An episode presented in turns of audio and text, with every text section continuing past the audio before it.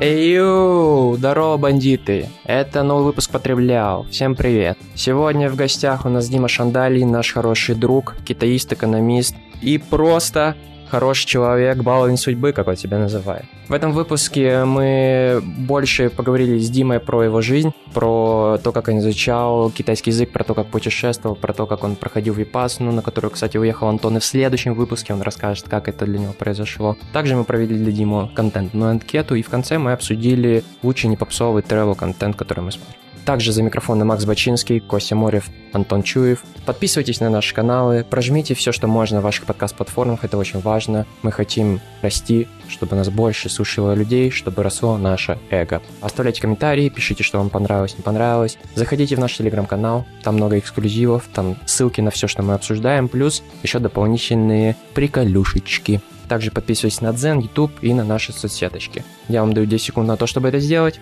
Ладно, на паузу поставить потом. Просто желаем хорошо провести ближайшие полтора часа. Все, поехали, целую. Зачем тебе випасана? Ты же и так гарный хопец, хорош. Особенно с этой прической. Випасана для меня как челлендж.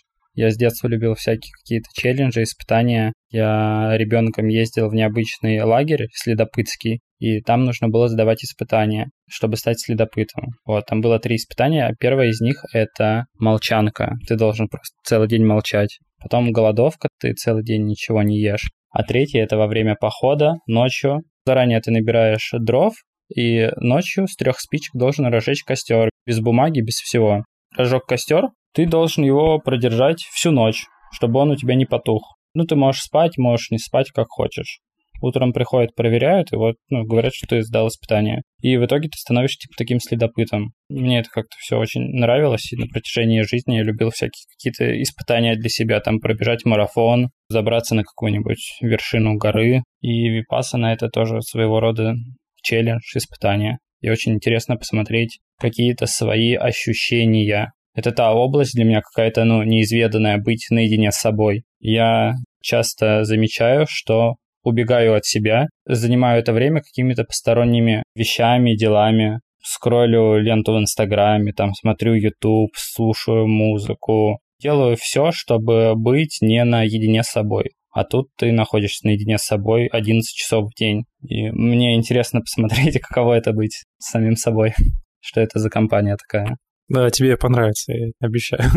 как человек, который уже через это прошел, это будет прикольно опыт. Как у тебя, кстати, это прошло? Случайно абсолютно. Я вообще на Випассану никогда не собирался осознанно. Я был на отдыхе в Таиланде с на тот момент бывшей девушкой. Она как раз хотела проходить Випассану. И мы были на острове Самуи, и там приезжал известный учитель, по-моему, литовец он или латвийц, но он говорил плоховато по-русски, но был известный, то есть э, в этой среде.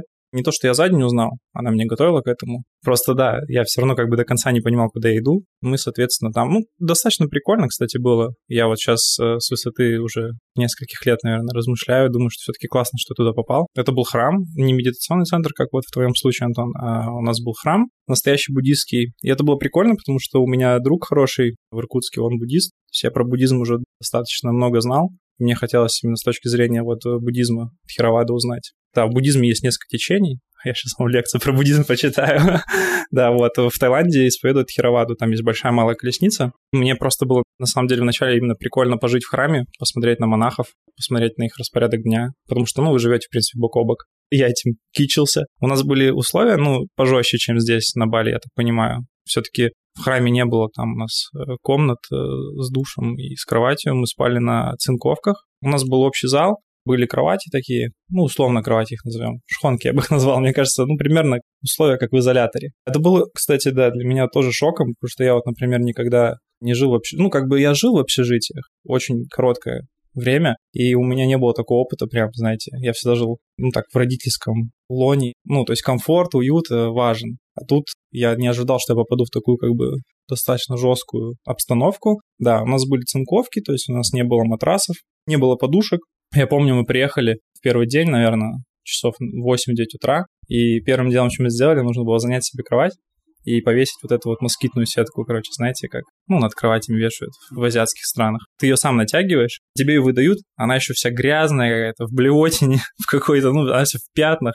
То есть уже там не первую випассану прошла, в дырках, тебе ее надо так повесить, чтобы она все дырки как-то, в общем, залатать, чем-то прикрыть. Да, это был просто жуть. Ну, то есть э, изначально это был, как знаете, большой культурный шок. Ты приезжаешь, тебе говорят, вот ты будешь вот спать вот здесь. В смысле?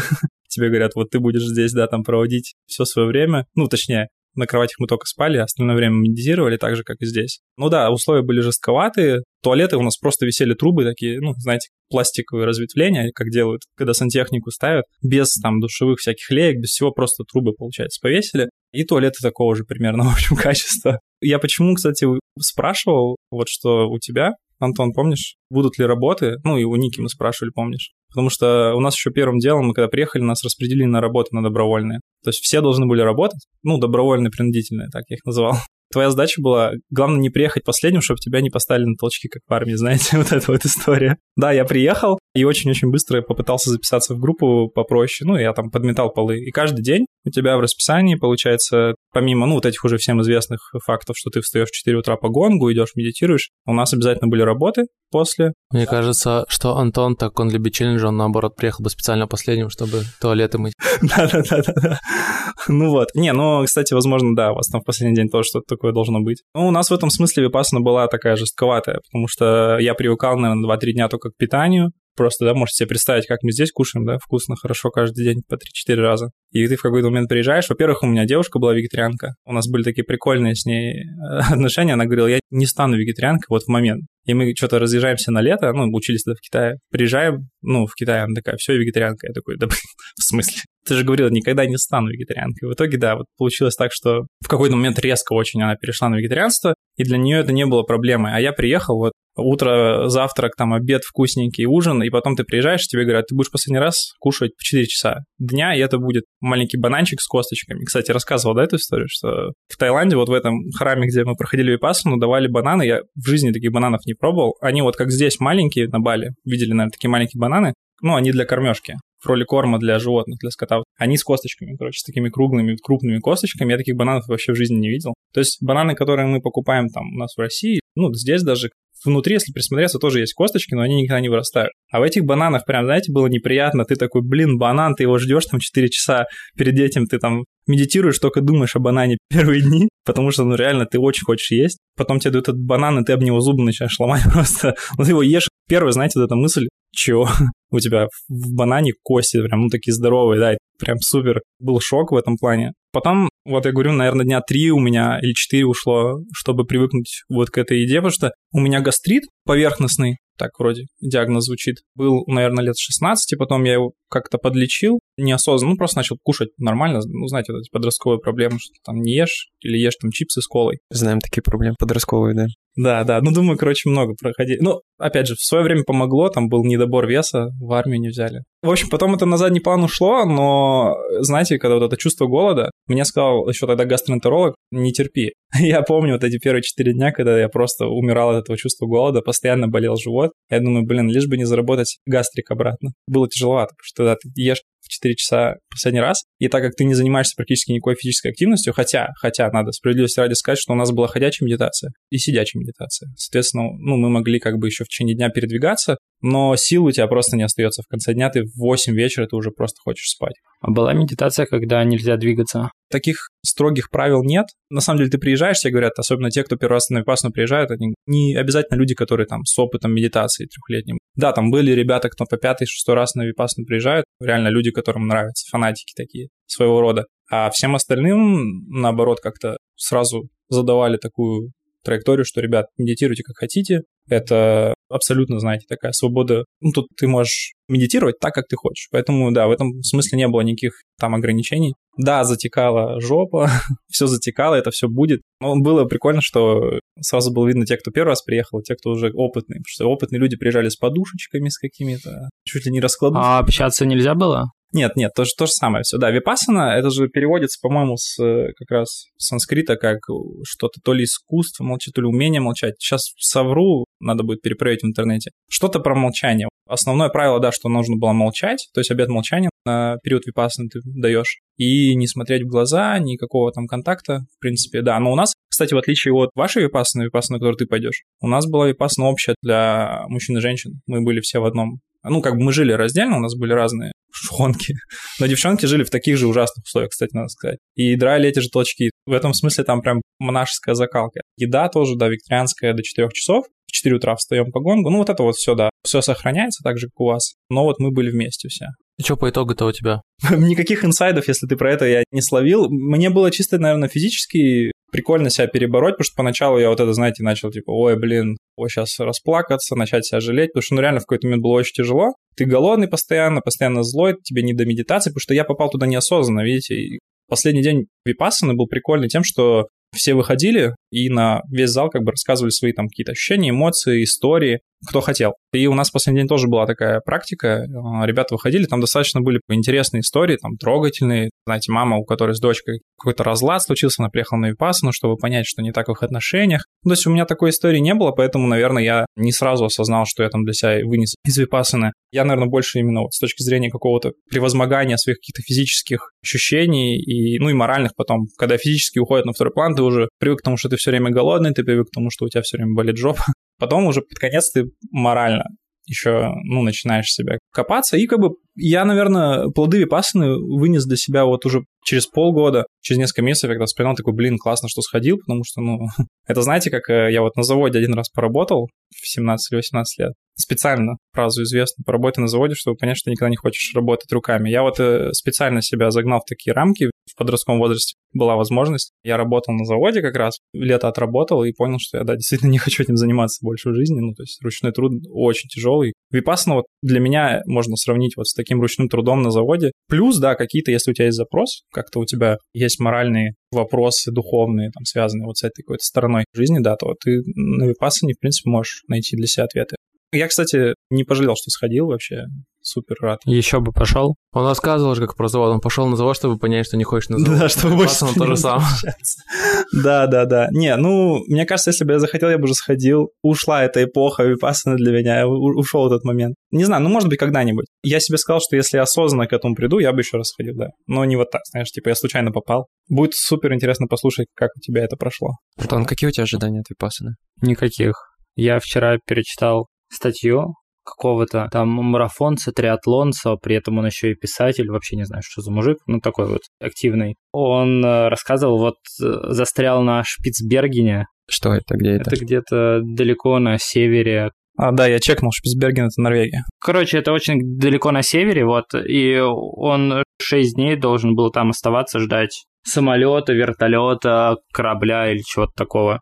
И написал как раз-таки о своем опыте Випассаны, и он сказал, что вообще... Он сам для себя Випассану сделал. Нет, нет, он там застрял, он долго не мог написать про Випассану, он как-то ходил на Випассану в Екатеринбурге, также по этой программе Гаенга называется. Ну, типа это общая вот эта вот стандартная Випассана, которую рассказал Гаутама Буду, и типа вот эти вот основные Випассаны, это все оно. И он говорил, что вообще не стоит ничего ожидать от Випассаны, так что у меня ну, нет никаких ожиданий. Просто такое наблюдение за собой. О, oh my. Прикольно. Кстати, еще я забыл, да, важный момент. Я, наверное, себе просто дополню такую ремарку небольшую. Я себе випассану, знаете, чем усложнил? Я еще на работе ни слова не сказал, что я просто пропаду нахрен на 10 дней. Я не помню, кстати, у меня вот очень плохая память на даты и время. Ну, то ли 7 дней, то ли 10 дней также мы сидели.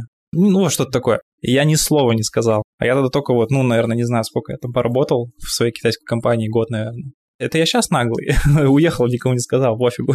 Прикиньте, я сел на Випассану, отдал телефон, там же все отдаешь. И я такой, так, меня не будет 10 дней. ну, а бывало там, знаете, у меня периоды на работе, там тебя не трогают неделю, не трогают несколько дней. Но бывает, что тебя трогают каждый день, по несколько раз. Я думаю, блин, лишь бы этот день не выпал в эти вот 10, потому что будет полная жопа, да. Ну и ты понимаешь, что ты сидишь на випассане, это же медитация. Медитация, медитация, и ты сидишь и думаешь, мне надо не думать ни о чем, а ты думаешь о том, когда тебя покормят в следующий раз. Реально, типа, не отрубит ли тебе голову работодатель, когда ты выйдешь, потому что, ну, типа, ты обнаглел, тебя 10 дней на связи не было. Короче, было супер жестко, я первые несколько дней просто загонялся. А потом, наверное, уже, типа, неважно, но вообще работа, да херня какая-то. Ну, потеряю, там, будут ругаться, да пофиг. Слежу за дыханием. Вдох, выдох. Посмотрим, как тебе пофиг будет через 10 дней. Меня реально пронесло. По-моему, мне написал мой начальник, может, разок, за несколько дней до конца. Я ему написал, что типа, блин, телефон сел. Ну, какая-то, знаете, такая тупая маза была. Ой, что-то я, короче, ну, не помню, какую-то супер дурацкую мазу сделал. Ну, в общем, все, там не было срочных да, никаких задач, я именно как-то, ну, подгадал, помню, что вот в этот период не должно быть ничего такого, а у меня работа связана в основном с организацией, там было процессов, мероприятий на тот период еще, то есть я уехал как бы в отпуск, в мое отсутствие вряд ли там какие-то мероприятия будут проводиться, поэтому да, мне, наверное, повезло. Так погоди, если ты в отпуске был, почему они должны были писать вообще? У меня, видишь, у меня такая работа, у меня нету распорядка дня как такового, и отпусков как, как таковых нету. То есть это не был официальный отпуск. Я там не писал заявление на то, что я еду в отпуск, я просто решил, что вот там я закрыл проект, я поехал. И у меня не должно было быть мероприятий никаких, я знал, что не должны дергать. Но, но, мало ли, все время такая неопределенность, да, и у меня, мне кажется, всю жизнь так, я не знаю, меня все время проносит, я думаю, когда моя карма закончится, и меня уже просто накроет, знаешь, с головой всем этим, да. Так что скажи обязательно работодателю, что ты уходишь на Випассану. Да, у меня отпуск. И хорошо, что еще останется несколько дней после Випассаны. Отойти. 吃葡萄不吐不吃葡萄皮儿，倒扑葡萄皮儿不吃葡萄皮儿。 У меня вот такой вопрос. Какие еще у вас были интересные челленджи, которые вы принимали для себя в этой жизни? Не дрочить месяц. Как это называется? Ну, типа... Не бритябрь. Не дрочабрь? Не дрочабрь есть, да, но это не было связано с этим. Это я просто сам такой. У меня вообще была идея такая в каком-то году каждый месяц себе ставить по челленджу. То есть 12 челленджей за год. Но я, по-моему, там слился на третий месяц. Что-то. Первый месяц у меня было то, что я не дрочу, но я где-то на 28 день, по-моему, сорвался. Хотя потом, типа, когда мы ездили вот э, с Антоном на военные сборы, мы, по-моему, даже чуть больше месяца были, и там я продержался, так что... Спасибо Антону. Минет не дрочка, да? Да. Не считается. А почему у тебя так получилось именно на сборах продержаться? Я не знаю, просто, ну, у меня не было тяги подрочить прям, чтобы я еще просто в какой-то момент заболел, и как бы, когда ты болеешь, тебе особо не до дрочки. Я там, типа, неделю или... Это когда ты по-настоящему заболел или когда ты притворился, что заболел? Ага. После этой дрочки я сделал себе месяц, что я не слушаю музыку, по-моему, вообще. Ну да, но типа самое сложное было это привыкнуть к тому, что по улице идешь без наушников. Я просто прям понимал, что я- я уже не могу вот так вот ходить по улице просто так. Ну ты там типа через недельку привыкаешь, короче, и в целом мог, и потом и тогда же привык, что и без наушников стал ходить по улице. Потом, по-моему, я забил уже на эти челленджи как-то.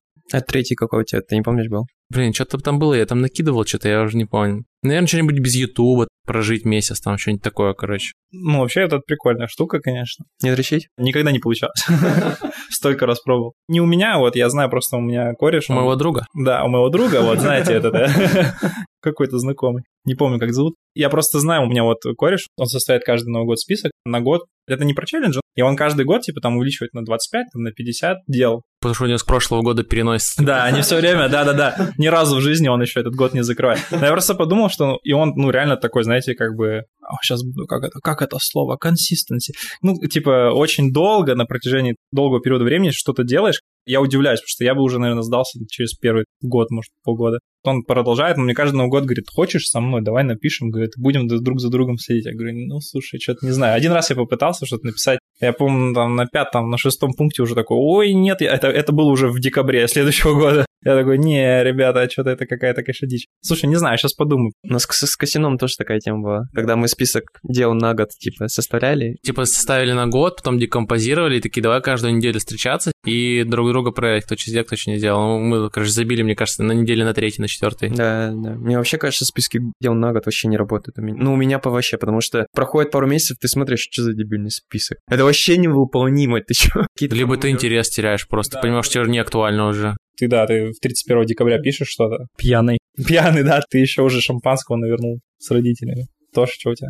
У Тоши «Одна жизнь» челлендж. Я вспомнил, ну не то чтобы это челлендж, я в универе любил читать, точнее слушать аудиокниги Акунина про Фандорина. Вот, и во второй книге «Левиафан» у Фандорина было такое, ну это его был не челлендж, он просто успокаивался, когда ложился в ледяную воду, то есть набирал ванную холодной воды, там его помощник Масса закидывал лед, он туда ложился, и ему в это время приходили всякие охеренные идеи. Я подумал, блин, а чем я хуже? А это время было курс где-то второй заканчивался, либо первый заканчивался, начало сессии, ну и типа тут мне к экзаменам надо готовиться. Я себе устроил такую штуку, набирал ванную холодной воды и ложился в эту холодную воду. Поначалу, в первые разы просто мне это было очень тяжело, очень больно, неприятно, сковывало ноги, руки, и меня хватало секунд на 5. То есть ты залез, окунулся и сразу же вылез. Но с течением времени я так где-то делал раза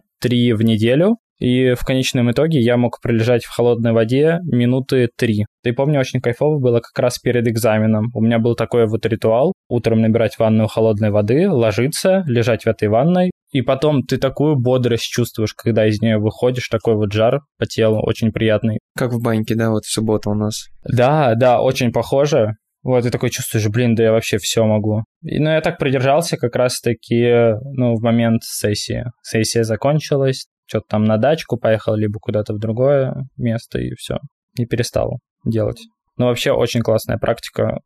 Холодный душ, холодная ванная. Я еще вспомнил, я просто думаю, что это можно в тему челленджей тоже к этой теме отнести. Я когда китайский начинал учить, вот наверняка слышали, может быть, знаете. Не то, что челлендж, но тебе это нужно было делать, но для меня это был челлендж. Потому что когда грамоту учите, тоже там русский язык учим, алфавит. Помните, первый, второй класс мы там писали прописи. Раньше точно писали, сейчас как бы, наверное, уже по-другому немножко система образования работает. В китайском то же самое было, только прикинь. Ну, в первом, втором классе, как бы, да, что тебе там 7 лет, 8 лет, ты сидишь спокойно, пишешь себе. Прикиньте себя заставить 18-летнего, там, 17-летнего садиться и писать то же самое, только закорючки какие-то. К тому, что вот когда китайский начинал учить, надо было очень через себя переступать. Надо было там по 5, по 10 страниц ежедневно прописывать этих иероглифов дурацких. Тогда ты еще думаешь, блин, я уже ничего не хочу, да, и тебе надо так делать на протяжении год-полтора. Потом тоже не забрасывать. Тоже забавная история. Мы когда, наверное, уехали вот в Китай, мы были грамотнее, чем китайцы в плане рукописного текста. Ну, китайцы от руки писать не умеют, потому что сейчас все в телефонах. У них система такая, многие спрашивают, как ты иероглифы там забиваешь в телефон.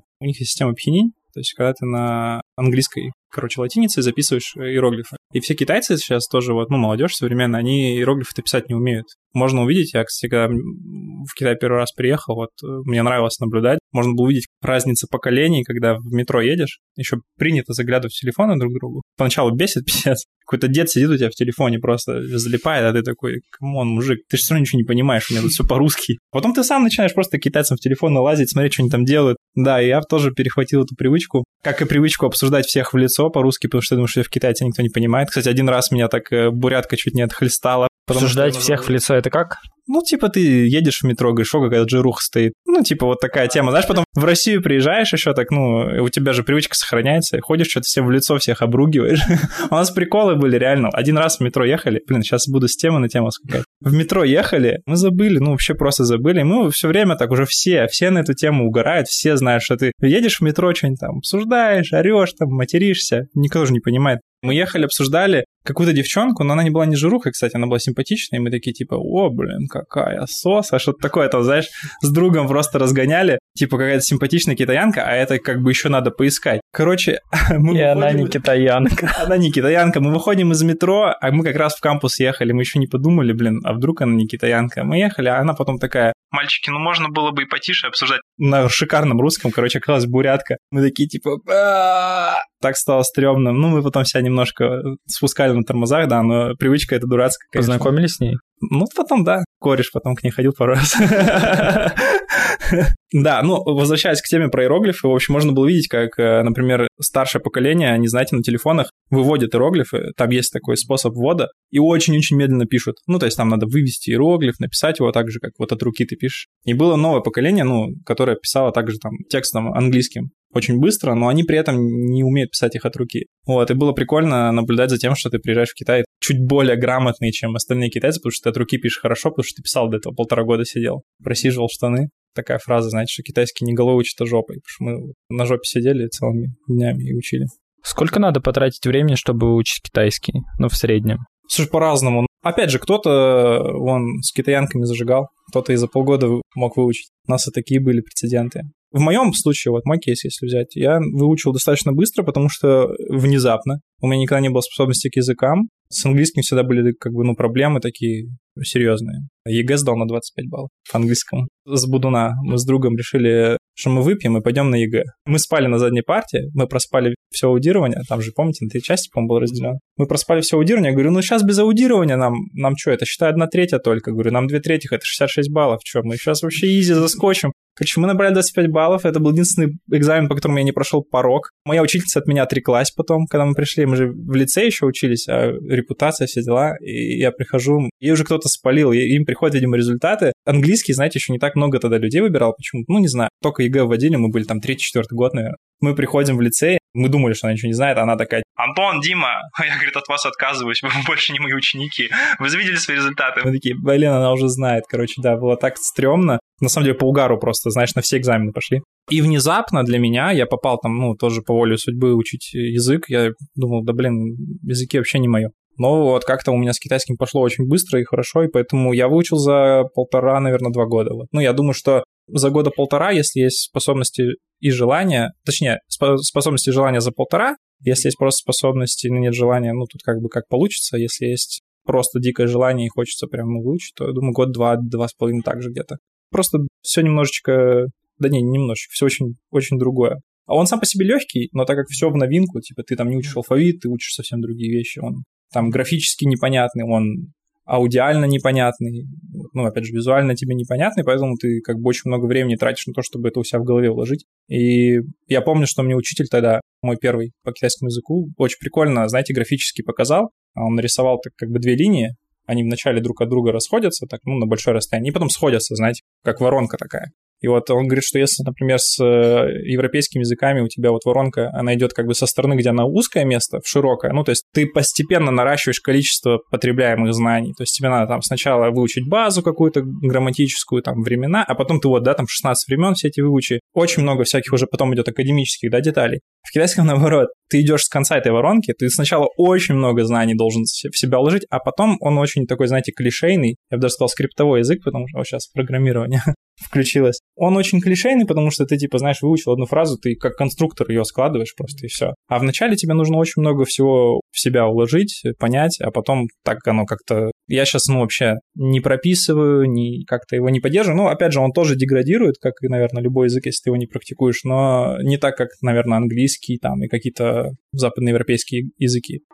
吃葡萄不不吃葡萄皮儿，倒葡葡萄皮儿不吃葡萄皮儿。 Анкетирование. Анкетирование. Дима, ты готов отвечать на вопросы? Мы задаем быстро, ты отвечаешь не обязательно быстро. Расскажи про свой любимый фильм. Ну, наверное, «Жизнь Дэвида Гейла». Всегда заготовленный есть ответ на этот вопрос. Я, наверное, расскажу, наверное, со спойлерами, но все равно очень советую нам собраться в ближайшее время и посмотреть. да, «Жизнь Дэвида Гейла», американский фильм с... Э, дайте-ка мне вспомнить Планета Капекс. Ну, я слышал, да. Кто главный актер, я забыл. которого зак- заканчивали, которого... Кевин Спейси, да, которого заканчивали. Кстати, очень судьбоносно, потому что фильм, ну, отчасти как раз-таки про всю эту культуру, не культуру, ну, не даже про харасмент, ну, про то, что сейчас в Америке остро стоит проблема. В общем, фильм офигенный и нравится, у него большой рейтинг, он в топ-100, кстати, кинопоиска входит. Возможно, вы натыкались, но не, не смотрели. Классный, мне очень понравилась идея, и не менее понравилась реализация. Фильм про смертные казни в Америке. Точнее, про то, что где-то они есть, а где-то их нет. А, все, вспомнил. Наверное, смотрел, да? Я не смотрел, я читал, да, описание. И как-то, я не знаю, у меня еще, видимо, с, с лицея, с урока обществознания, когда нам задавали тему, ну, знаете, написать сочинение на тему либо отмены смертной казни, ну, точнее, вообще про смертную казнь, либо про... Что-то еще на, на выбор было, два. Такие, знаете, а, эвтаназия и смертная казнь. И вот у меня, наверное, еще с того времени какой-то, видимо, пунктик стоит галочка, что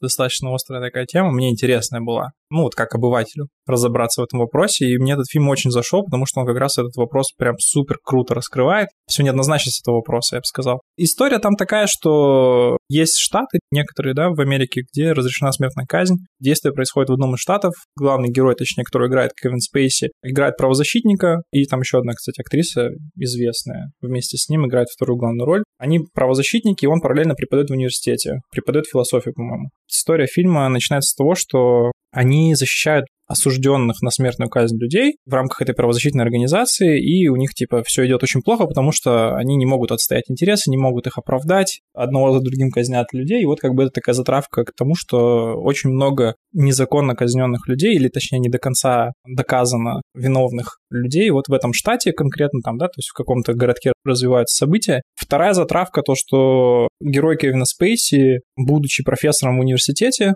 на одной из лекций встречается с провокацией, ну, не на одной из лекций, там показывают, короче, студентку, которая пытается этого Кевина Спейси все как-то, значит, облюбовать, проявляет к нему всякие знаки внимания, ну, а у них, типа, понятно, там разница в возрасте, вот он ее профессор, и она там, типа, знаете, с ним заигрывает, там, поставь мне экзамен, поставь мне зачет. А, она говорит, что она готова на все что угодно ради экзамена там в одной из сцен. И потом, да, значит, э, все приводит к тому, что она инсценирует на одной из вечеринок изнасилование, то есть они занимаются сексом, она инсценирует специально в процессе, что как будто бы он ее там поцарапал, его обвиняют в изнасиловании в конечном итоге. И с этого начинается, собственно, весь фильм. А, и играет, э, собственно, еще, блин, не вспомню. Кейт Подожди, Уинслет. Кейт Уинслет, да. Ты смотрел фильм или ты посмотрел? Я смотрел фильм и посмотрел. Ага, можешь тоже рассказать потом свое ощущение от фильма. Фильм офигенный. Я не знаю, просто я что-то весело решил вам пересказать. э, Да, нормально, еще не до спойлеров. До спойлеров не дошел, и Кейт Уинслет играет, да, журналистку, которая, в общем, занимается делом Кевина Спейси. Она пытается докопаться до сути. Там еще параллельно Кевина Спейси обвиняют не в изнасиловании, а в убийстве. Потом, спустя какое-то время, он якобы убивает э, женщину, собственно, ту, с которой он в этой правозащитной организации защищал интересы. И там, короче, супер непонятные, загадочные обстоятельства этого убийства. Никто не может понять, типа, вообще, почему он так сделал, чем он был мотивирован. Его обвиняет и приговаривает к смертной казни. У него есть три дня до того, как исполнит ему смертную казнь, для того, чтобы взять у него последнее интервью для газеты какой-то, типа там Вашингтон-Пост. Короче, никто не хочет этим делом заниматься, а- и она вот с неохоткой там что-то начинает в это дело вникать, и потом осознает, что там все не так однозначно, надо разбираться. Предлагаю в пятницу посмотреть. Да, и в конце там просто полный разъё, потому что, ну, ради, наверное, концовки весь фильм и стоит смотреть, потому что ну, там супер неожиданно вообще так закрутили, в общем. К концу, наверное, фильма у тебя просто, ну, типа, знаешь, все переворачивается сознание по поводу вообще твоего отношения к смертной казни, по поводу всей неоднозначности этого процесса. Поэтому фильм у меня, наверное, вот этот любимый. Ну, я его всегда как-то так своим любимым называл. Ну, конечно, их много. Я вообще киноман.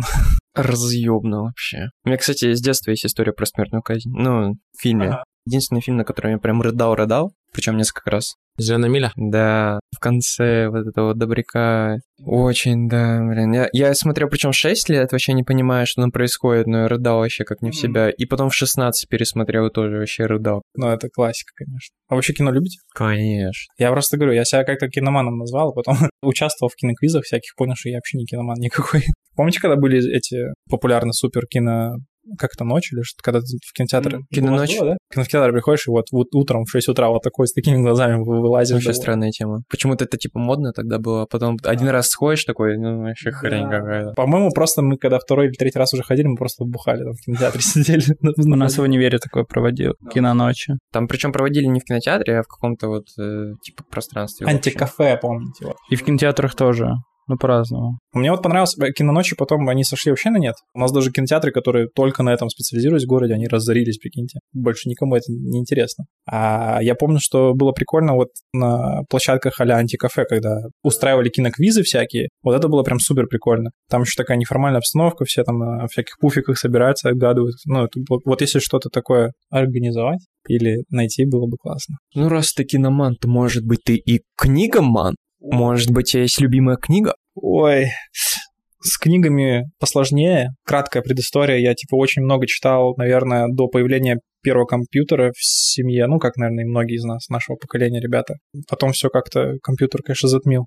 Все книги вообще очень быстро. У меня была маленькая библиотека, даже я ей очень гордился в детстве. Я и покупал и сам на собственные там карманные деньги, и маму постоянно просил, разорял семейный бюджет своими книгами. В пятом классе, по-моему, я пришел этот в книжный магазин, обожал книжный магазин, и говорил, давай, говорю, мама, купи мне «Вечера на хуторе близ Диканьки», который по программе в восьмом классе или в седьмом. А я говорю, я их в пятом прочитаю. Мы, короче, приходим к консультанту, говорим, «Вечера на хуторе близ Диканьки», вот сыну. Она говорит, он же маленький. Ну, что-то такое, знаете. Короче, полный угар. Я потом уже, на самом деле, настолько как-то хотел, вот гнался за этим, что я, я читал книги, я их вообще не понимал. Я прочитал в пятом классе «Войну и мир». В шестом или в пятом я прочитал «Войну и мир», «Вечера на хуторе близ Диканьки». Я ничего не понимал, но я такой, я прочитал. Я прочитал, ходил, хвастался, думаю, блин, я такой классный. Потом э, даже не смог ни одного там сочинения в школе уже к седьмому, к восьмому классу написать по этим книгам, потому что я такой, да о чем они вообще? Просто буквы, сложенные в слова. Поэтому вот у меня как-то, знаете, я перегорел, мне кажется, в пятом, шестом, вот этот возраст даже не вспомню. Помню классы пятый, шестой, седьмой, я перегорел, потому что я читал все подряд, потому что, ну, как бы, знаете, для души читал всякую фигню, типа там э, Артур и Минипуты, Таня Гротер, Гарри Поттер и вот это все.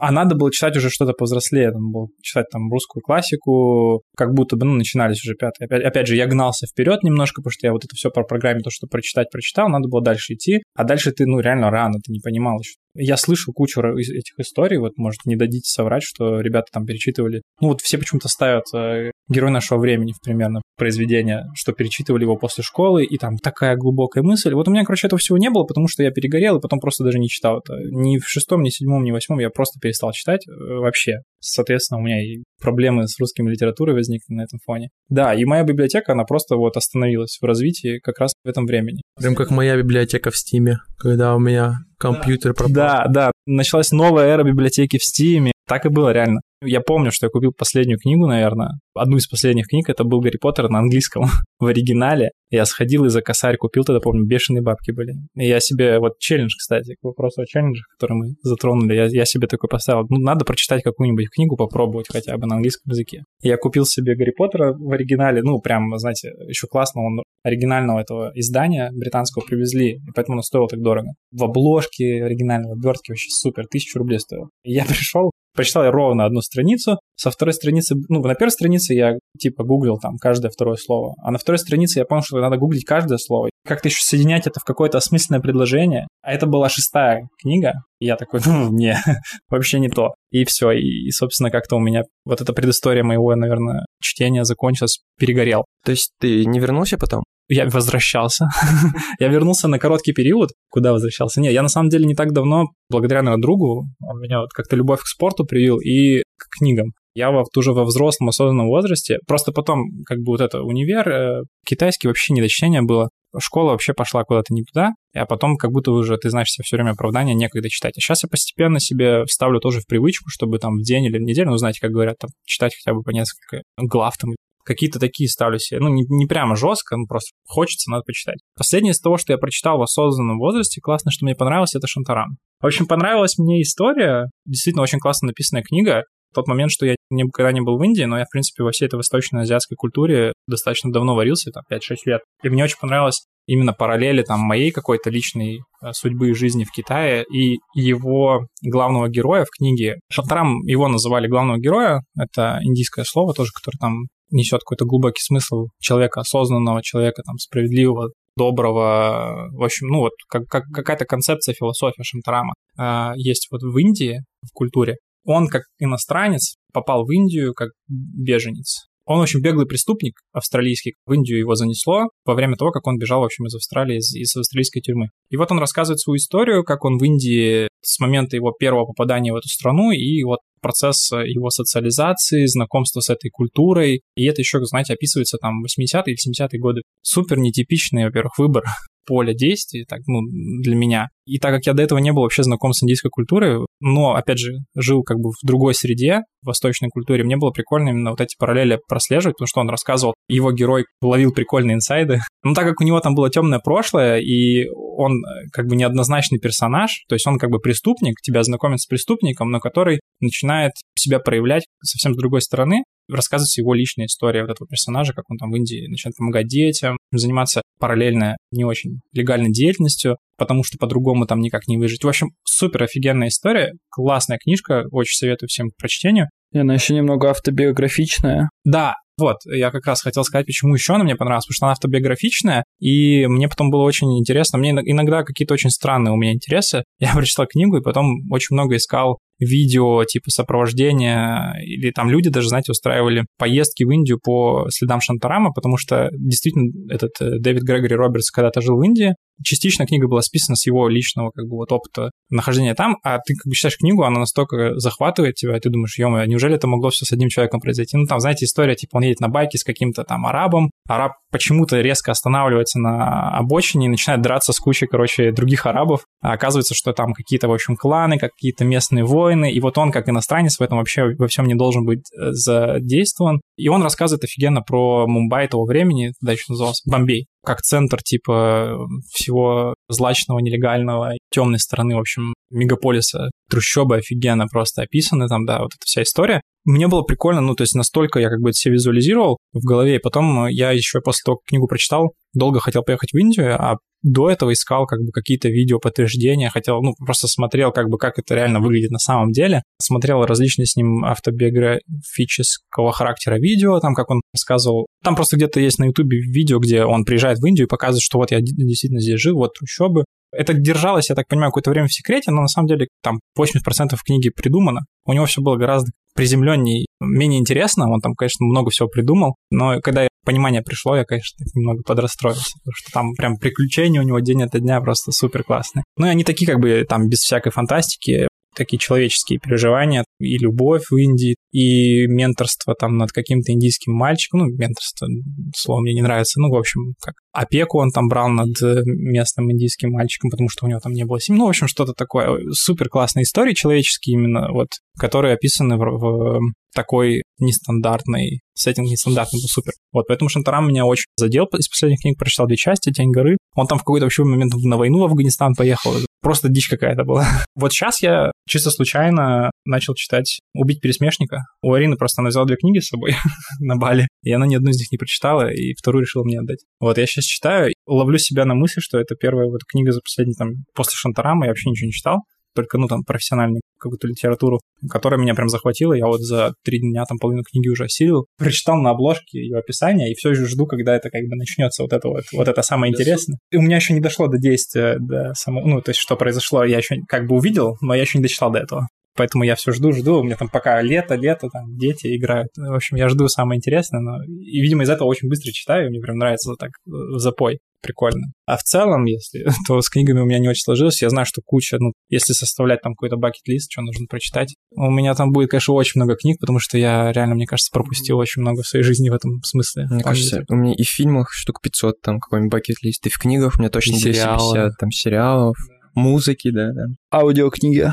Аудиокниги, кстати, вообще мимо меня прошли, я не слушал ни одну. Я просто «Убить пересмешника», я ее слушал, mm-hmm. и мне очень понравилось именно в озвучке. Ну, мне кажется, это неплохая альтернатива, я не знаю, там все по-разному к этому относятся, я вот для себя аудиокниги пока еще не открыл, но думаю, что, да, кстати, с точки зрения там экономии, возможно, какого-то времени, потому что когда куда-то едешь... едешь на байке. Да, да, да. Когда у тебя нет возможности читать, типа не метро, а что-нибудь такое, да, движение, думаю, это хорошая альтернатива, надо будет попробовать. А так пока что нет. Ты рассказывал вот про период, когда у тебя библиотека книжная сменилась на библиотеку Стима. А вот расскажи про ярчайший период. Какая у тебя там самая любимая игра была? Я был, мне кажется, в поколении MMORPG-шников. Я помню, что первая игра у меня появилась на компьютере, самая старая, это, по-моему, первый компьютер появился, сейчас, не дай бог соврать, Pentium 3, наверное, какой-нибудь. И мы с батей поставили сразу Спайдермена и делили его на двоих там каждый день. Тот хотел поиграть, и я хотел поиграть. Да, это был какой-то сратый Спайдермен. Почему-то я помню, что игра начиналась с того, что ты лазишь по каким-то, ну, знаете, там 3D-модели недорисованные были. Ты лазил по просто кубам каким-то таким. Ну, они не дорисованы были, они же просто контуры каких-то кубов вот таких, и ты просто по ним лазишь, и такой, йоу, он лазит там типа по стенам. И тогда это был ну, настолько... Первый компьютер появился, то есть это было очень давно. И тогда все, что у тебя на экране появлялось, тебя просто завораживало невероятным образом. Потом, конечно, постепенно-постепенно я и в Контру поиграл, и в GTA поиграл, но то, что меня завлекло и прямо, наверное, из жизни выбило на несколько лет, это вот MMORPG-шки. Сначала я играл в игру под названием Perfect World, такая была игрушка популярная. Это MMORPG, Потом я просто в WoW ушел, World of Warcraft. А она была... Если за Вовку ты платил, там ежемесячная подписка была, и она была этим ценная, но на тот момент ты этого не понимал, то Perfect World, вот эти все типа Lineage, Lineage не помню, но Perfect World точно, они высасывали деньги из детей бедных подростков, потому что они были, ну, вот эти, как то когда ингейм у тебя покупки есть. И это было супер, на самом деле, отвратительно, потому что, ну, на самом деле, ингейм покупки никакого импакта не давали в игре, но, блин, так красиво было. А тебе в детстве же все хотелось, что ты за пиксели, я сейчас думаю, мне 27 лет, думаю, за пиксели отдавать деньги. Ну, а сейчас там NFT. Пойду есть. куплю NFT. Пойду куплю NFT, реально. По факту просто люди взрослеют, игрушки меняются, знаете, вот эта история. Потому что я вот рассказывал тоже, кстати, про взлом-то. Кому-то рассказывал. Тебе, да, рассказывал? Будет тогда ходили. Да. Угу. А, это вот, собственно, было в игрушке. Я еще тогда увлекался тоже и думал, что я на самом деле свяжу жизнь там свою с э, программированием в той или иной степени. Я тогда первый раз в жизни взломал людей, мы с другом делали типа фишинговые сайты, через социнженерию взламывали людей. Там слайкни фотку, а мы реально очень много времени на это тратили. То есть там еще фишка была такая, что открывались новые сервера, они еще красиво назывались в честь там звезд и спутников, там Вега, Марс, ну, короче, такие прикольные названия были. Это как бы, ну, вся концепция игры была очень прикольная, а потом я еще ретроспективу ловил, Perfect World, она еще называлась а это была китайская игра, One Man Shidi, а я еще тогда не знал китайский, но уже во всей этой как бы культуре варился по факту. Там были, ну, отрисованные китайские пагоды, короче, вся вот эта эстетика была в игре, она была чисто китайская. А я тогда вообще, ну, типа, это было еще задолго до того, как я пошел учиться, и я даже не знал, где Китай на карте тогда. тогда. Но мне, типа, супер эта игра завлекла, и вот мы с друганом, ну, не знаю, наверное, года два или три сидели мы в этой игре, просто задротили конкретно. И там, когда открывался новый сервер, нужно было очень быстро туда залетать. Заветная мечта каждого геймера, мне кажется, в эту игру была попасть в топ-10 игроков. Они, короче, ну, просто по уровням прокачки, ну, то есть э, ранжировались. Это было так тупо, ты просто сидишь и сутками задрачиваешь в игру, чтобы у тебя там на второй день был 15 уровень, чтобы ты попал в... Я ни одного раза там не побывал, но мне все время это какая-то призрачная мечта и, ну, и, и эстетика, наверное. Вот я в то время еще, наверное, такого слова не знал, но игра была супер классно нарисована, прикольные данжи всякие, но самое в ней неприятное было то, что были вот эти ингейм покупки, которые сразу тебя, типа, ну, очень сильно отдаляли от людей, которые могли тогда забашлять бабки в игру. А у тебя тогда денег было 200 рублей на морожку и с соком, это в лучшем случае, в неделю. Не очень много денег кто потратил, в отличие там от других ребят, потому что у меня их не было попросту. Во-вторых, я как-то уже тогда более осознанно к этому подходил, я понимал, что, ну, они есть, но come on, платить за пиксели такое, но хочется. Я, по-моему, раза два, может быть, э, туда денег закинул, тысячи полторы, наверное, ну, очень мало. Не из тех людей, я знаю, что люди там по 100, по 200 тысяч кидали в эти игры, причем реально у родителей там забирали эти деньги. Это супер для меня было странно. Наша эта эра, карьера в этой игре закончилась тем, что мы с другом взломали двух игроков, ну и нас, естественно, забанили нахер на пожизненно. Я еще вон Антон рассказывал, что это было так забавно, они поставили таймер, ты заходишь в свой аккаунт, и там стоит таймер, типа, вас разбанят через там 999 дней, 999 часов. Я сидел и всерьез считал, сколько это. Я такой подумал, блин, зайдем через 10 лет, проверим, мало ли, может, поиграть получится. Мы очень жестко расстроились, это прям был удар под дых, потому что мы, а, были рады того, что мы реально взломали, ну, типа, мы, мы не верили до конца. Мы зашли на какой-то хакерский сайт, imhacker.ru, вот такой, знаете. Я читал кучу статей, учился там заливать на хост файлы, сам все делал ну, с другом вместе разбирались и с нуля. Не знаю, почему именно такой способ мы выбрали, но мы, видимо, решили наказать людей, типа показать им, что ой, ну, не тратьте на это деньги, это же просто беспон полный. В итоге этот момент, когда ты заходишь, взламываешь человека, заходишь к нему в аккаунт, снимаешь с него все вещи, перекидываешь его себе. И мы вот нам ровно дали день, наверное, насладиться этим всем моментом и через день, ну, видимо, кто-то из этих... Один не догадался, а второй догадался, написал в поддержку, пришло письмо от поддержки, и мы еще в какой-то момент переживали, что на, ну, на нас еще уголовку заведут, что нас реально будут искать. Там такое письмо пришло страшное, типа, за мошеннические действия, ваши аккаунты будут забанены навечно. Мы такие, блин, come on. Короче, да, нам было немного стрёмно, и мы сразу из этой игры вышли, больше не заходили. Да, потом я перешел в WoW, он меня уже давно звал, друг как-то, видимо, был чуть более продвинут в этом плане. И потом я еще очень много времени убил, наверное, на World of Warcraft, причем тоже там же подписка вот эта. Мы еще сначала играли на неофициальных серверах, потом на официальных. И в какой-то момент, мне кажется, вот я как раз где-то в последний классы лицея я понял, что надо браться за голову, там ЕГЭ уже на носу. И я понимал, что, короче, ну, вечно так продолжаться не может, потому что я реально, типа, летом, помню, ну, просто три месяца просидел в компе, и как-то у меня родители не особо на это внимание обращали по своим тоже каким-то причинам, у них там свои дела были.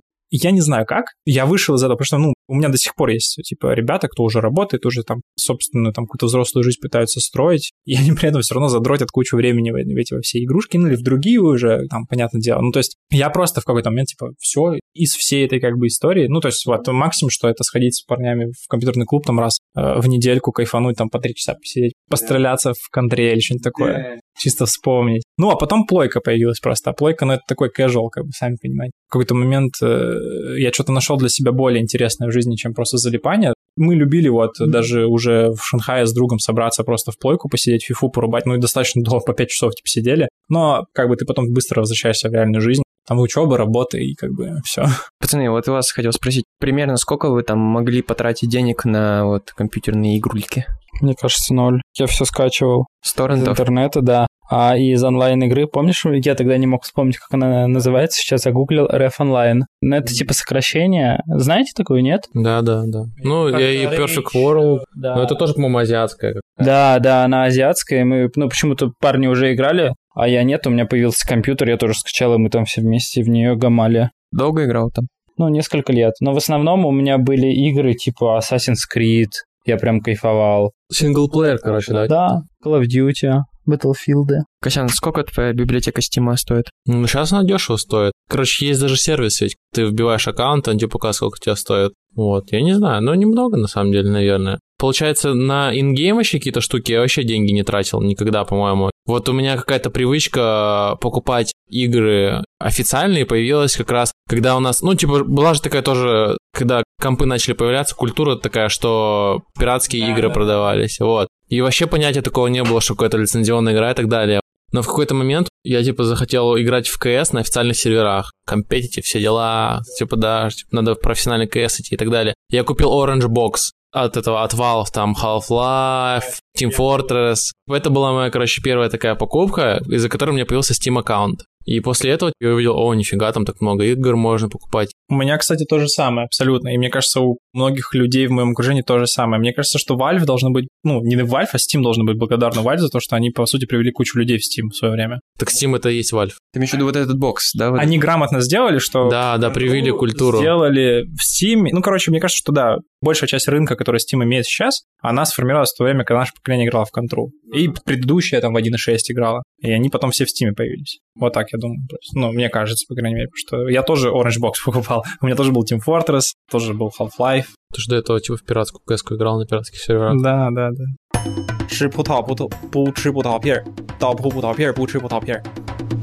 Итак, Дима задал нам домашнее задание. Канал называется просто про путешествия. Дим, расскажи про него, у тебя лучше получится. Подводка, как к этому каналу вообще... И под пивко. Подводку и под пивко вообще отлично зайдет контент подобный, да. Я работал гидом на Байкале, на Альхоне не так давно. Вообще, в принципе, работал. Работаю сезонно иногда сейчас. Когда я перестал работать с китайцами, и китайцы перестали ездить э, по причине пандемии, меня позвали работать с русскими. А так как с русскими работать сложнее, потому что им всякую чушь про Байкал впаривать не будешь, и они не будут ахавать, как китайцы. Дорогие слушатели, не выносите это никуда за пределы этого подкаста, пожалуйста, иначе меня уволят. Я когда готовился к первой и последней группе на Альхон, на Байкал, в роли гида, мне нужно было потреблять много контента касательно travel этой составляющей, я немножко отстал от жизни в этом смысле, потому что, ну, я сам, типа, люблю смотреть travel-блоги различные, типа Птушкина, того же самого. В свое время Орел и Решка даже очень нравился. Ну и сейчас как бы очень много есть каких-то частных небольших э, каналов на Ютубе, которые там тоже делают достаточно прикольный, годный контент э, про путешествия. И вот одним из таких каналов и находок моих был э, канал про путешествия Богдана вот этого Булычева или Булычева, не помню. Да не обидится он. Мне его скинул кто-то из наших гидов, ребят, когда я готовил вот материал про Байкал, мне нужно было много посмотреть про Байкал, прочитать про Байкал, чтобы я мог рассказывать, собственно, туристам там и так далее, сам знал. Один из роликов, который мне скинули, был вот как раз э, ролик, который я давал вам на домашку про Байкал. Он офигенно снят. Ну, он просто как больше как визуал, посмотреть места. Информации не так много, но мне как бы его в общем материале скидывали, я его тоже посмотрел, и мне потом именно сам блог понравился, я начал за ними следить. Оказался вот э, очень классный канал, ребята во главе вот с Богданом Булычевым, это, короче, какой-то известный экспедитор российский, и они делают э, арктические экспедиции, и не только. Самые популярные у них арктические экспедиции на Тойотах, на таких огромных кастомных Тойотах. Причем, да, еще прикольно, я никогда не интересовался машинами, пока у самого не появилась машина, так как-то очень косвенно, потихонечку стал интересоваться, что там вообще как устроено. Даже с этой точки зрения было прикольно смотреть, как они готовят свои автомобили. Они путешествуют все время на машинах на своих, то есть колоннами, там 3-4 машины, иногда больше. И они ездят супер, типа, отдаленные места, в которые там не проезжает спецтехника, да, не все машины проедут, это точно. Вот, и они для каждой экспедиции арктической, типа, кастомизируют свои тачки. Очень прикольно, они про это тоже рассказывают, и я там узнал про кучу приблуд, про которых я вообще существования не знал. Типа там, знаете, какой-нибудь э, печки, которая работает там, пока машина едет на отопление, а потом она, типа, может тебе надуть палатку у тебя на крыше. Ну, то есть вот такие какие-то супер прикольные штуки.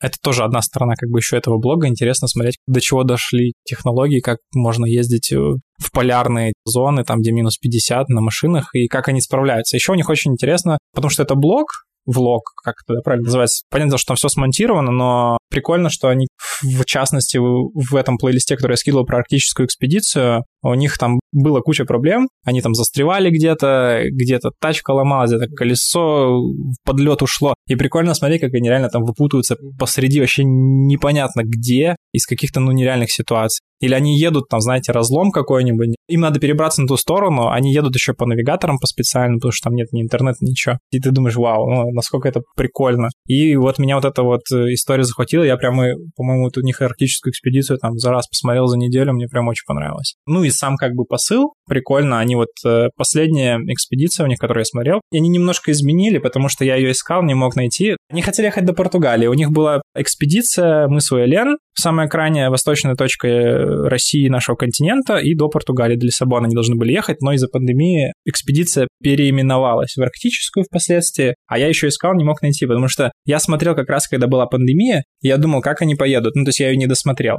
По ходу они снимали выпуски, я смотрел где-то выпуск, как раз они когда до Уэлена доехали. А они потом, видимо, решили из-за пандемии ее просто назвать арктической, и часть, которая до Лиссабона, так и не вышла никуда. Я прям вот когда смотрел этот выпуск, и они говорили про Португалию, думаю, бля, надо посмотреть весь этот... Да, у них была офигенная идея, что они хотели проехать через весь континент на тачках, и мне казалось это супер классным, потому что я в свое время, еще когда работал гидом на Байкале с китайцами, я очень часто видел в допандемийное время у нас на Байкале в Листвянке есть место такое достаточно туристическое, самое близкое место от Иркутска, как можно доехать до Байкала я видел периодически там, знаете, огромные автобусы туристические, типа двухэтажные, на европейских номерах, немецких. Я думаю, ё Да, и потом я узнал, оказывается, что есть такие же, типа, трипы с Европы были раньше, что людей прям садили в огромные эти автобусы, везли через всю Европу, потом через всю Россию до Байкала, и они, видимо, еще дальше куда-то ехали. Супер интересно и, и странно вообще видеть как бы тачки на европейских номерах где-то у нас там в нашем регионе. Как бы я вот с того времени еще думал, офигеть, то есть кто-то так ездит, и мне прям понравилась идея, и они еще так часть э, местной культуры показывают прикольно в своих трипах. Ну, в общем, очень классно. Мне, Я мне... кайфанул еще в этом выпуске вот как раз этого мыса. Или это было на Байкале? Короче, они вечером заехали, заселились походная такая еда, типа они взяли, разогрели на сковородочке, растопили вот эти консервы мясные, там такой жирочек прям, и салатик вот просто... Сайра с горошком и с кукурузкой. Да, и хлебушек еще просто белый такой, я такой смотрю, ммм, Да мы просто заскучали, пацаны. Я еще полуголодный был в тот момент такой, бля, ну что делаете? Вообще сочно прям. Вот это походная еда, не знаю, это отдельная вообще какая тема, прям кайфовая. Или я смотрю другие видео, как они там всякую рыбку строганиной. Строганину, да-да-да, я тоже видел. Они куда-то приехали вообще в какую-то Зажопинск с местными, которым еще квоты выделяют на китобойство и рыболовство, там, где уже нельзя. Они прям у них брали, короче, тоже строганину. А еще они же этого моржа, да, ели? Моржа ели. Ферментированного. Да, ну, мне прям, да, зашло. Еще такой ведущий у них достаточно харизматичный. У них такая еще какая-то атмосфера такая прикольная. Дружеская. Как, как будто бы ты уже с ними едешь да, где-то, да, знаешь. Лампово там. такое вообще. Я прям, ну, я думаю, я еще посмотрю у них. Я после просмотра заскучал по снегу и зиме. Мне прям захотелось куда-то туда, где холодно, где есть снег. А еще угарно было момент, когда, по-моему, как раз они тоже на этом мысе были. И там женщина с ребенком на санках, и там ребенок, знаете, как полутрупик уже такой валяется. Я вспомнил, типа, тоже, как зимой у меня дедушка на санках возил, тоже так было холодно. Да, да. Меня еще захватывают вот эти моменты. Просто они доезжают туда, докуда, типа, ты сам вряд ли когда-то доедешь, и просто показывают, как там живут люди. Ты такой, йоу, я думал, у меня в городе холодно и плохо все. А у меня в городе все хорошо, ребята, да. Настолько разнообразная Россия, с таких как бы разных ее очень углов показывают. Очень прикольно. И у меня еще с этого как раз э, выпуска, с их мыса Елена, я еще впервые в жизни узнал про то, что, оказывается, у нас с Америкой совсем небольшой пролив. Так что надо не через Мексику? Ну, там вообще какие-то планы были построить мост вот в этом самом узком месте между Россией и Америкой. Когда-то были такие планы. А еще там эта женщина такая странная, которая открыла там бизнес и возвращается, думает переехать э, в Украину. А она из Украины. Но при этом она типа каждый раз возвращается и там этот магазин содержит. Я сразу после, как услышал, что она из Украины, посмотрел год, когда вышел это. Да, давно-давно. Но, по-моему, после уже. То есть она умышленно переехала туда, чтобы там жить. Это вообще... Я вспомнил, про что ты говоришь. Меня удивило то, что, кстати, вот они ехали по Чукотке, и там они говорили, вот, Абрамович это построил, вот, Абрамович, вот, молодец, Абрамович. А я думал все время, что Абрамович на Чукотке это такой, наоборот, был высасывающий соки из региона и компонента. На самом деле, видимо, он там понастроил все. Ну, он же вкладывал уже, мне кажется, после того, как он был этим мэром. То есть, мне кажется, он... Ну, губернатор. Да, он был губернатором, да, он, грубо говоря, получил ресурс, благодаря которому... Нет, он, он уже был богатым. Он в 2000-х был губернатором Чукотки, а в 90-х он обогатился. Но только я, конечно, это смотрел, и вот словил увидел вот это. Из-за того, что мы сейчас давно в России не были, я опять увидел дома из сайдинга, блин, и я подумал, насколько все-таки убого. Там, наверное, это нормально, но вот этот сайдинг везде, это вообще так отвратительно. Или выглядит. внутренности какие-то советской квартиры. как- Да, да, да. Да, это жестко, кстати, выглядело. Зато хоть что-то, не лачуги стоят в целом, как раньше. Ну да, на сваях еще поставили. Да, так не- они там еще где-то э, ехали, когда они и в вигвамах э, заезжали к местным эскимосам. Это вообще супер крутой контент. Я впервые в жизни видел, как они изнутри выглядят. Там просто реально, типа, лежат семья, они вот ну, на двух этих квадратных сантиметрах э, существуют в вигваме. В современном мире люди там про телефоны, ну, у них там есть какие-то телефоны, чтобы для связи с родственниками, кто уже живет там, типа, в городах каких-то, но в целом это все равно тоже было очень прикольно. Я еще просто пока смотрел это, я вспомнил, как я случайно как-то попал в кинотеатр на премьеру фильма «Чуваков». Чуваки, сноубордисты, тоже, по-моему, кстати, с, ну, где-то вот там Иркутск, что-то типа того, там где-то живут, они сами как-то смогли найти спонсоров, и у них есть документальный фильм, они, короче, вот один из фильмов делали премьеру там тоже в Питере, в кинотеатре, я случайно попал, посмотрел, и мне очень понравилось, там у них классно сделано, у них там такая музыка подобрана, красивые тоже виды, и они тоже так вот компашкой собрались, у них один трип, они ездили типа на Кавказ, через Сочи там проехали, в Сочи еще прикольно там покатались, и один на Камчатку у них трип был, они там с серфером встретились, самым этим известным, который там на Камчатке популяризирует серфинг. Но я сейчас попытаюсь вспомнить, как это называется, найти, чтобы сказать потом. Меня еще удивило, как у них много спонсоров у этой экспедиции. Ну, то есть, когда они катались, там вообще... Эбершпейхер, вот это как, ну, короче, какая-то приблуда, про которую я рассказывал, которая там какая-то супер дорогущая, которую они постоянно врубают, чтобы отапливать тачки. Но у них прям так уютненько, там лампово. В машине еду, думаешь, блин, вот бы я бы, да, я бы там на заднем сиденье даже поволочился. Кстати, в каком-то из видео поймал вайп этого Лебедева. Там, когда какие-то были перебивки между видео, и чувак записывал на микрофон эти Ага. перебивки, и мне казалось, так, что-то голос очень знакомый. Вот сейчас мы едем из одной точки в другую. Такая интонация прям лебедевская была. Да, да. Ну, Кстати, давайте пока Косян ищет, еще повспоминаем, какие вот вы знаете классные travel, непопулярные вещи, кроме вот там, ну, Птушкин, понятно, это уже попса. Ну, кстати, англоязычный Птушкин пока уже не попса, поэтому Птушкина можно рекомендовать. Мы недавно с Костей посмотрели «Хочу домой» выпуск про то, как его зовут Кость? Леня Пашковский? Леня Как Пашков. он в Индии, в поезде? Ехал через всю Индию с севера на юг в индийском поезде. Так типа поезд разделен, грубо говоря, как у них вот есть в Индии эти касты, там есть ну, такие вагончики элитные, а есть где прям там люди друг на друге спят чуть ли не А. Леня мог переходить из, ну, вот, Да, да, да. Но он в основном снимал вагончик для бедных людей. Вы знаете, ну, это, наверное, не совсем про travel, я просто что-то вспомнил. Помните, э, такой был интерн? Кто вообще помнит интерный сериал? помню, Я помню. Вот там был э, такой... А, он в Лондон переехал. Лондон, типа. который переехал. Боря Левин. Вы видели его в влоге?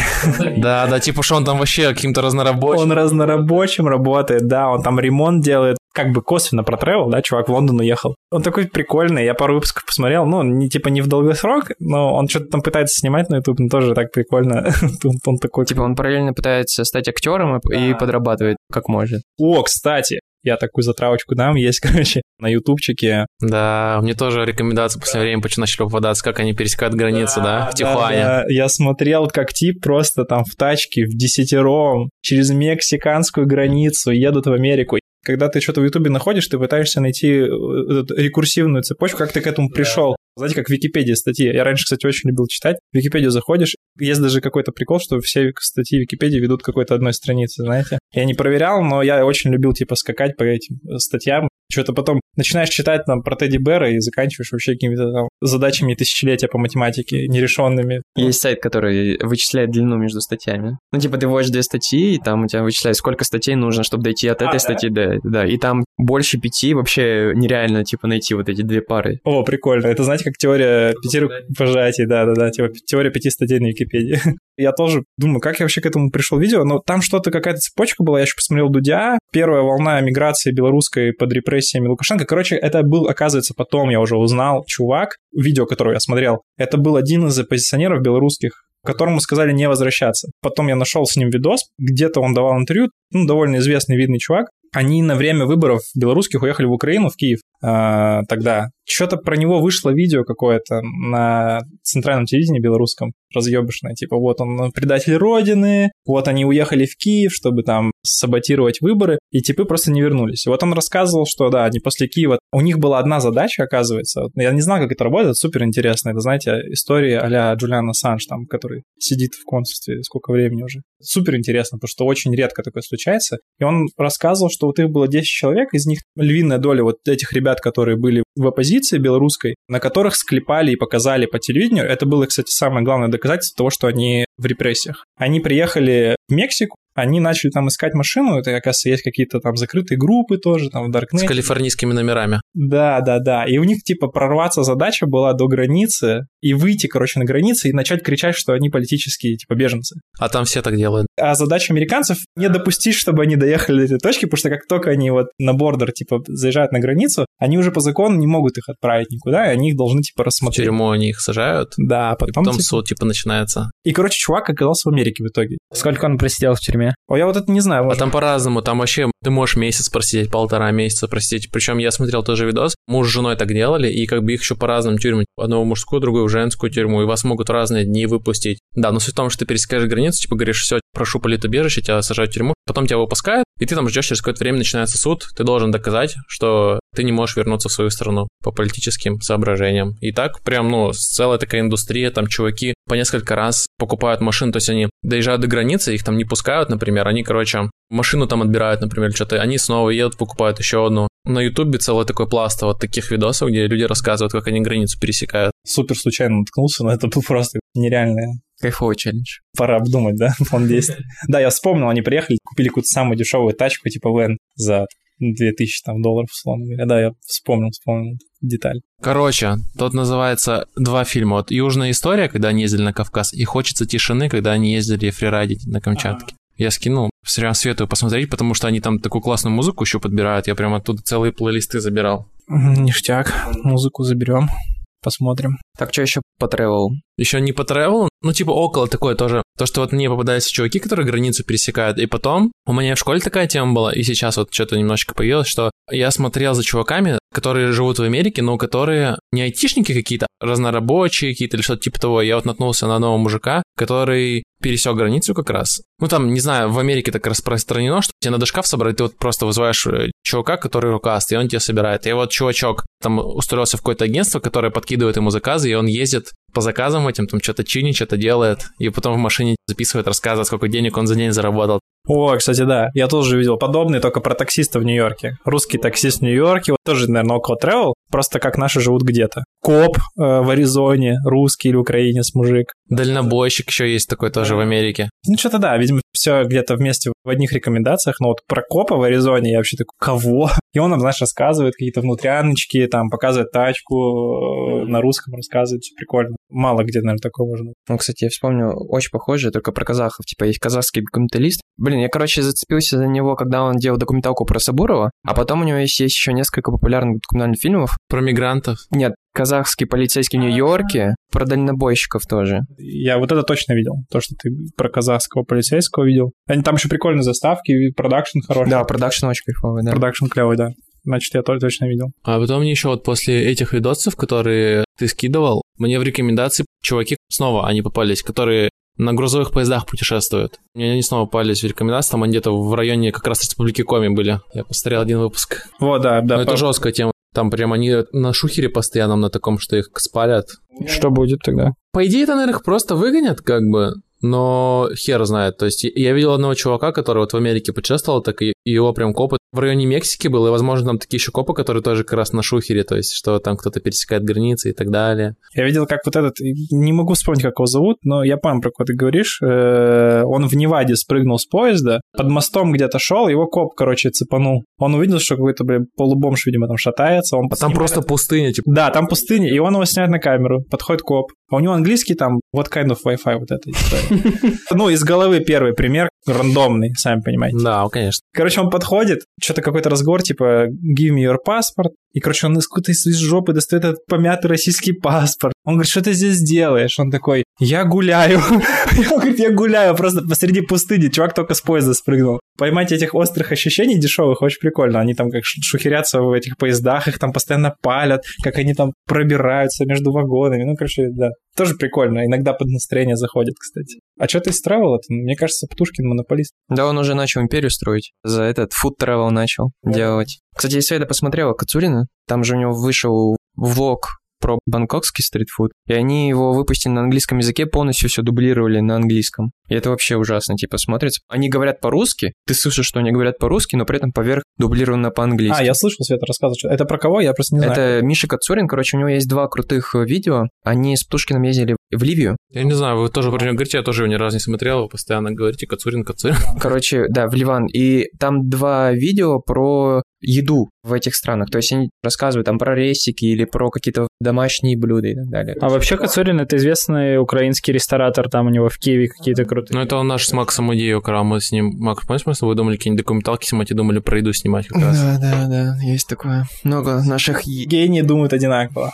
А еще про travel. Вот раньше, ну, я про Лебедева расскажу, но про его две стадии. Сначала у него были этные экспедиции, очень кайфовые, когда он э, набирал народ, у каждого была какая-то своя роль, и они ехали там в какую-нибудь страну, в город, постоянно ходят по каким-то экскурсиям, общаются с местными и, грубо говоря, так типа изучают какой-то народ и их там особенности. Ой, тоже интересно было смотреть. А сейчас он просто берет фотки, которые он там делал в каком-то путешествии, и комментирует это слайд-шоу, которое показывает на экране. Первое, то, что он без мата, очень спокойно все это рассказывает, а второе, то, что прикольно, что он делает упор на какие-то дизайнерские его замечания, то есть он там фонарь прикольный. Вот в Швеции классно развито велодвижение, возле каждой велопарковки есть насос для колес. Типа в Москве вот там построили велодорожки, никто не катается, нигде этого насоса нет. А вот в Швеции, ну и, короче, он вот эти делает фокус на вот такие прикольные штучки, поэтому тоже его прикольно смотреть. Вот мы со Светой посмотрели про Швецию. Во-первых, супер захотелось Швецию, супер захотелось на север, а во-вторых, просто классно Лебедев рассказывает. Так что советую тоже. А я что удивлен, что не прозвучал Усачев с «Пора валить» еще. Но я в свое ну, время очень любил. Ну, я больше его как, типа, юморной контент какой-то. Когда-то был Кшиштовский, это было гениально.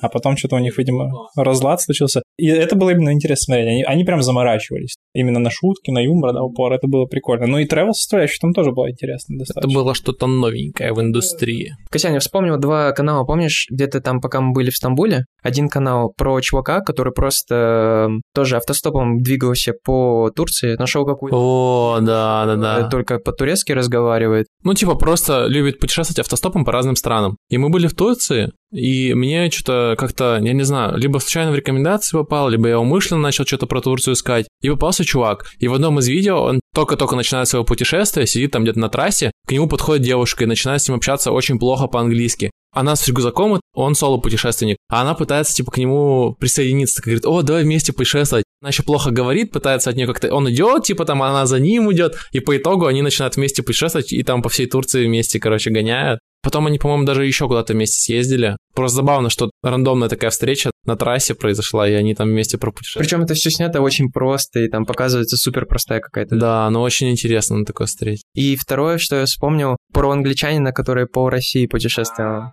Расскажи. Ну, тоже есть такой чувак, лысый чувак. Его, кстати, недавно, ему либо что-то штраф выписывали, либо что-то такое вот либо его хотят депортировать вот из-за этой всей войны, что он там где-то путешествует. Ракетные базы снимает на видео. Да, он, короче, путешествует по всяким тоже таким заброшенным, ну не только заброшенным, он просто интересно, как у него, в принципе, такой достаточно хороший русский, и как он на этом русском взаимодействует с такими вот чуваками из провинции. Он там едет в каком-нибудь вагоне-ресторане, заходит, мужик какой-то начинает такой, о, нихера себе, типа, ты чё? То такой, типа, сначала с ним на плохом русском начинает разговаривать, такой, о, так давай выпьем, короче. И он снимает, как они там в вагоне-ресторане сидят, бухают вместе. Там по Украине путешествуют. И, по-моему, он гонял на этот, как этот, Байконур. Вот, супер тоже интересно на такое посмотреть. Я тоже вспомнил сразу что-то... Ну, это, опять же, да, не travel, это как это можно вынести в другую какую-то категорию. Непонятно, за счет чего они берут, да, ну, какими-то такими тоже, либо фокусом на чем-то, либо прикольными взаимодействиями с местными, если это куда-то едут. Был русскоязычный чувак в Японии с японкой. Да. Наверное, тоже достаточно известно. У него да. такой большой блог, он там все тоже рассказывает про японцев, японскую культуру, суши-роллы, там фуд составляющая тоже прикольная. Встречается, да, там с разными девчонками. С, да, с японками девчонками что-то там, да, вопросы провокационные иногда бывают. Тоже, я помню, одно время смотрел у него несколько видосов.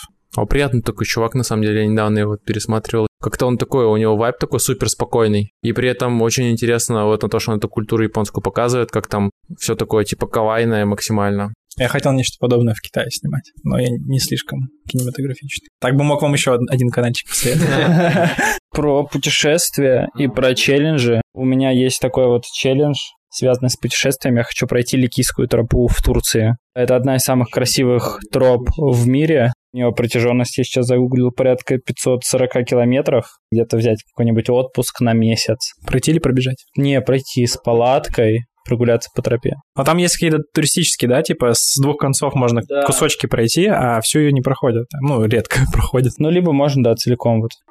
吃葡萄不吐不吃葡萄片儿，倒扑葡萄片儿不吃葡萄片儿。